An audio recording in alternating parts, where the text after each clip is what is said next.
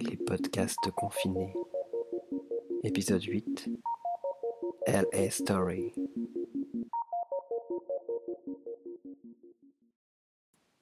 Le 4 septembre 1781, un groupe de 44 hommes, femmes et enfants, les pobladores, s'établissent en un lieu proche du centre du Los Angeles d'aujourd'hui.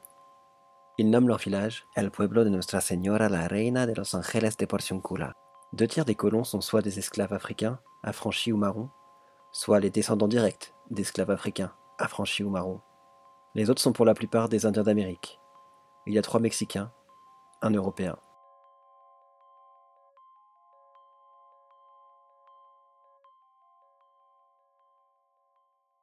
Les cheveux de vieux Joe étaient devenus blancs quand il avait 29 ans. Il était sous, il pleuvait, il était sur la plage à gueuler contre le ciel éternel, noir et silencieux. Quelque chose, ou quelqu'un, l'avait frappé derrière la tête. Il s'était réveillé juste avant l'aube. Il avait vieilli de 40 ans. Sa peau était épaisse, sèche, pendait. Ses articulations lui faisaient mal, mais il ne pouvait pas serrer les poings. Il lui était pénible de se tenir debout. Ses yeux étaient profondément enfoncés. Ses cheveux, sa barbe étaient blancs. Noirs quand il gueulait, et maintenant ils étaient blancs.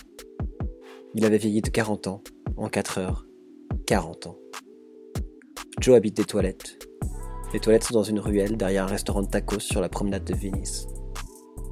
Le propriétaire du restaurant abrite Joe parce qu'il a pitié de lui. Tant que Joe entretient les toilettes et laisse les clients les utiliser le jour, il peut les utiliser la nuit. Il dort par terre, à côté de la cuvette. Il a une télévision portable accrochée à la poignée de la porte. Il a un sac de vêtements qu'il utilise comme oreiller et un sac de couchage qu'il cache le jour derrière une benne à ordures.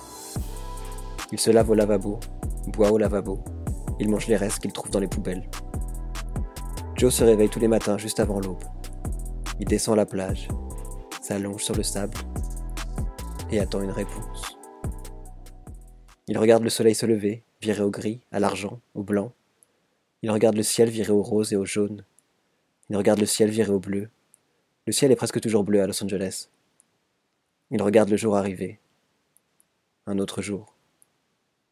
Il attend une réponse.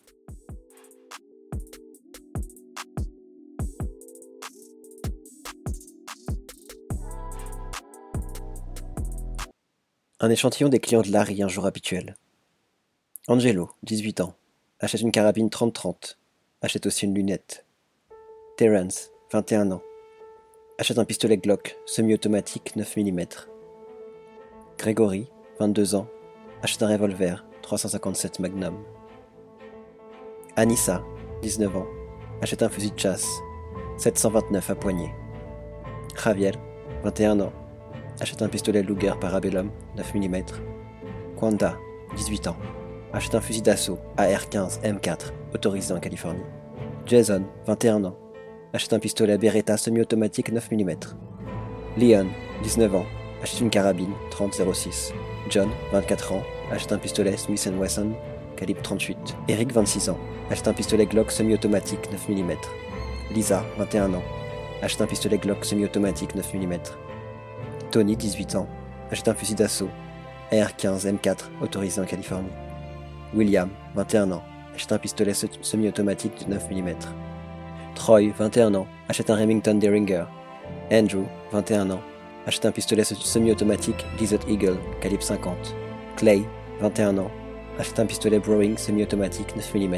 Tito, 18 ans, achète un fusil d'assaut AK-47 autorisé en Californie. Tom, 19 ans, achète un fusil d'assaut AR-15 M4 flat top autorisé en Californie. Carrie, 19 ans, achète un fusil d'assaut AR-15 M4 Bushmaster autorisé en Californie. Jean, 22 ans, achète un revolver 357 Magnum. Terry, 20 ans, achète un fusil d'assaut AK-47 autorisé en Californie. Philippe, 20 ans, achète un pistolet Glock semi-automatique 9 mm. Gus, 22 ans, achète un pistolet Beretta semi-automatique 9 mm. Stanley, 18 ans, achète un fusil d'assaut AK-47 autorisé en Californie. Anne, 19 ans, achète un fusil d'assaut AR-15 M4 autorisé en Californie. Alex, 19 ans, achète un fusil de chasse 729 à poignée. Doug, 19 ans, achète un fusil de chasse 729 à poignée. Daniel, 22 ans, achète un revolver 357 Magnum. Peter, 22 ans, achète un pistolet semi-automatique Desert Eagle calibre 50 et un fusil d'assaut AK-47 autorisé en Californie. Carl, 18 ans, achète un fusil d'assaut AR-15 M4 Bushmaster. autorisé en Californie.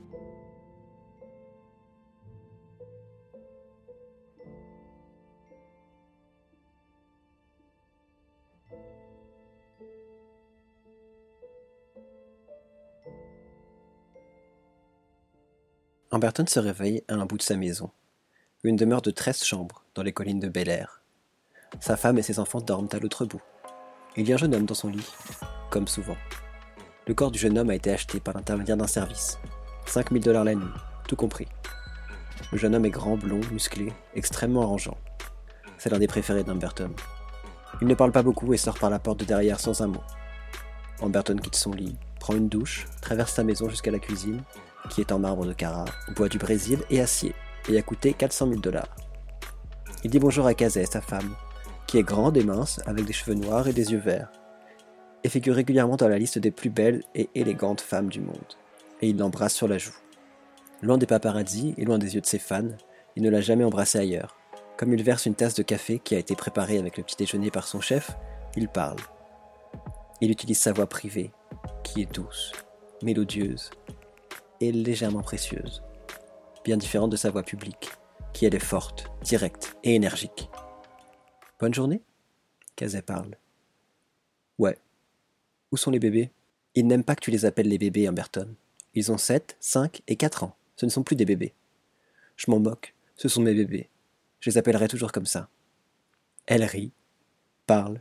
Ils sont à la gymnastique, ensuite équitation et ensuite peinture. Une journée bien remplie. Très. Et qu'est-ce que tu vas faire? Je dois voir mes agents pour parler de ce film en Angleterre. Ils viennent déjeuner. C'est quoi le film? Une poétesse tombe amoureuse d'un médecin qui est tué en soignant les pauvres au Congo. Elle n'arrive plus à travailler et songe à se suicider. Mais elle s'en sort et elle gagne un prix colossal. C'est très intelligent. Tu es la poétesse, je présume. Non, je serai la sœur qui l'aide à apprendre à s'en sortir. C'est un rôle magnifique. Ça pourrait peut-être me rapporter une nomination comme second rôle. Il rit. Très bien. Très très bien. Nous aimons les nominations. Elle rit. Effectivement. Quels sont tes plans? Faire mes exercices, aller à la piscine un moment, peut-être acheter des trucs sur le net. Qui était le type d'hier soir? Comment sais-tu qu'il y en avait un? Je t'ai entendu. Il paraît choqué, d'une manière exagérée et fausse. Non. Si. Je t'en prie, dis-moi que non. Elle sourit. Si, tu faisais du bruit, ou c'était peut-être lui, je ne saurais pas dire. C'était ce blond, celui qui est cher. Nous faisions du bruit tous les deux. On fait si bien l'amour qu'on ne peut pas s'en empêcher. Essaie d'être discret, je ne veux pas que les enfants entendent. Dis-leur que je fais mes exercices. Elle rit. Et d'une certaine manière, c'est vrai, je fais mes exercices. Elle se lève. Je vais faire du yoga. Ici, dans le studio. Je peux venir? Bien sûr. Ils vont dans leur chambre, se changent, se retrouvent dans le studio de yoga installé tout au fond de leur jardin, à 100 mètres de la maison, sous deux grands cyprès. C'est un bâtiment simple, le plancher est en érable clair, les murs nus et blancs, deux petites fenêtres sur chaque mur. Quand ils arrivent, leur professeur est là, assis par terre en tailleur, les attendant calmement. Ils passent les 90 minutes suivantes à faire du yoga, prendre des positions étranges et difficiles, le professeur les guidant et les ajustant avec douceur. Lorsqu'ils ont terminé, ils se douchent, s'installe dans des chaises longues sous des parasols au bord de la piscine, chacun lisant le scénario d'un film qu'on lui a proposé. Tandis qu'ils lisent leur scénario, ils parlent, rient, s'amusent. Bien que leur mariage soit une imposture et leur image publique une grossière distorsion de la réalité, ils sont vraiment les meilleurs amis du monde. Ils s'aiment, se font confiance, se respectent. Cela facilite la mascarade et rend leur rôle le plus important, celui qu'ils jouent sur les tapis rouges et dans les interviews, plus facile à jouer. Peu après midi, Kazé va s'habiller dans sa chambre. Amberton enlève son t-shirt et s'étend sur une serviette au bord de la piscine. Leur gouvernante met la table, leur chef leur prépare le déjeuner. Kazé revient avec une coupe de champagne, s'assied à table. Quelques minutes plus tard, ses agents arrivent. Deux quadragénaires gays et une belle femme d'une trentaine d'années. Tous portant de luxueux costumes noirs faits sur mesure. Il y a un quatrième agent avec eux, un débutant. Un ancien joueur de football universitaire âgé de 25 ans. Son costume n'est pas aussi élégant et il lui manque les accessoires de ses patrons. Chaussures, montres, bagues, lunettes de marque, les touches subtiles qui dénotent la richesse, la puissance. Il marche en boitant légèrement, conséquence d'une blessure au genou qui mit fin à sa carrière sportive. Il mesure 1m95, pèse 115 kg. Il a la peau noire, des cheveux noirs courts, des yeux noirs. Amberton fait un signe au groupe. hurle salut. Il se recouche, fait semblant de fermer les yeux tout en regardant le joueur de football le regardant. Tandis que sa femme et les agents entament le déjeuner, Amber Tom tombe amoureux. Amoureux.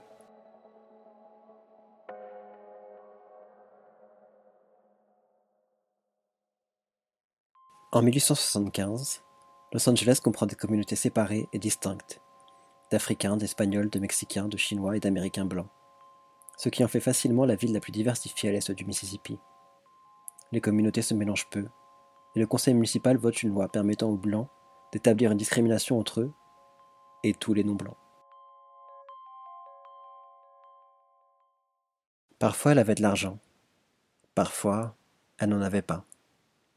Parfois elle en gagnait. Le plus souvent on lui en donnait, elle ne savait pas pourquoi. Elle avait connu l'amour. Son cœur avait été brisé. Elle avait vécu sur trois continents, dans six pays, dix-sept villes, vingt-sept appartements. Elle n'avait pas de foyer. Pas de foyer. Pas de foyer. Dépression, haine de soi, peur étaient toutes ses amies. Parfois elle dormait 16 heures par jour, parfois pas du tout. Elle mangeait des steaks saignants, du poulet frit, buvait, fumait, ingérait. Elle conduisait vite sous la pluie, lentement sous le soleil. La sécurité et la paix lui venaient par brefs moments passagers. Elle ne savait jamais quand, où, pourquoi.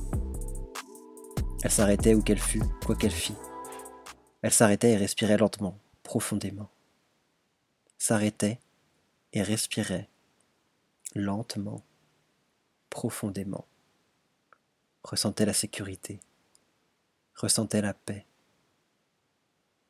Elle recherchait toujours l'extase, sous les femmes, les hommes, sur eux, devant eux, en eux, en elle.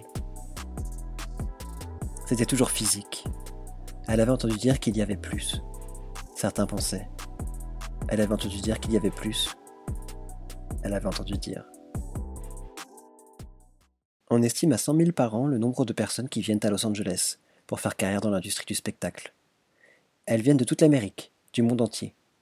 C'étaient des vedettes chez elles, tous ces gens étaient intelligents, ou drôles, ou talentueux, ou beaux. Quand ils arrivent, ils rejoignent les cent mille qui sont arrivés l'année précédente. Et ils attendent les cent mille qui arriveront l'année suivante, l'année suivante, l'année suivante, l'année suivante. David, acteur, barman, arrivé à 23 ans, il en a maintenant 40. Hélène, chanteuse, serveuse, arrivée à 18 ans. Elle en a maintenant 21. Jamie, actrice, porte un costume de souris, arrivée à 28 ans. Elle en a aujourd'hui 38. John, guitariste, est serveur, arrivé à 22 ans, il en a maintenant 26. Sarah, Tom, Stéphanie, Lindsay, Jarod, Danica, José, Bianca, Eric, Karen, Eddie, Sam, Matt, Terry, Rupert, Brady, Alexandra, Meredith, Connie, Lynn, Laura, Jimmy, Johnny, Carl.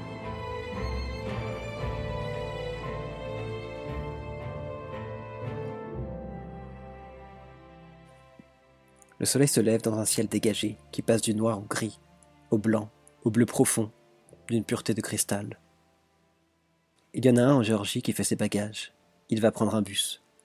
Il y en a quatre au Mexique qui marchent sur la terre desséchée, de l'eau dans leur sac à dos.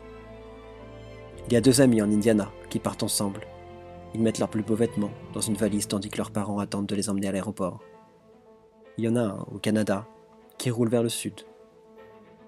Il y en a 60 venus de Chine qui voguent vers l'est dans le conteneur d'un cargo. Il y en a quatre à New York qui se cotisent pour acheter une voiture, abandonnent leurs études et partent pour l'ouest. Il y a 16 wagons d'un train de voyageurs qui traversent le désert de Mojave plus qu'un arrêt.